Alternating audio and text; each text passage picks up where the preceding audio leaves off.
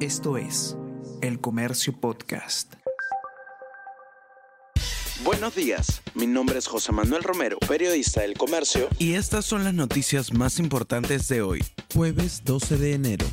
Turba intenta tomar aeropuerto y terminal terrestre en Cusco. Debido a los enfrentamientos, hubo un fallecido y 37 civiles y 6 policías heridos. Región declaró en alerta roja centros de salud.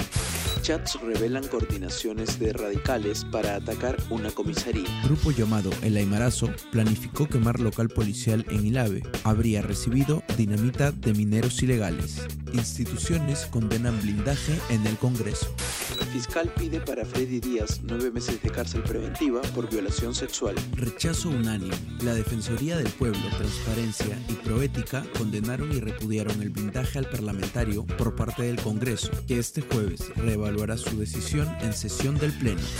Miraflores cierra el Arcomar por no cumplir medidas de seguridad. La Oficina de Defensa Civil y la Gerencia de Fiscalización del Distrito tomaron esta determinación luego de una inspección solicitada por los mismos vecinos de la zona.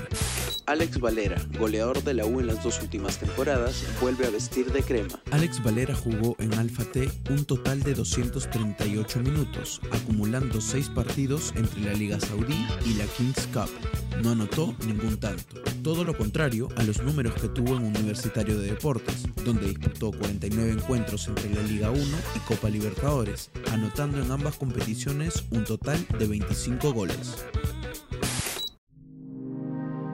El Comercio Podcast.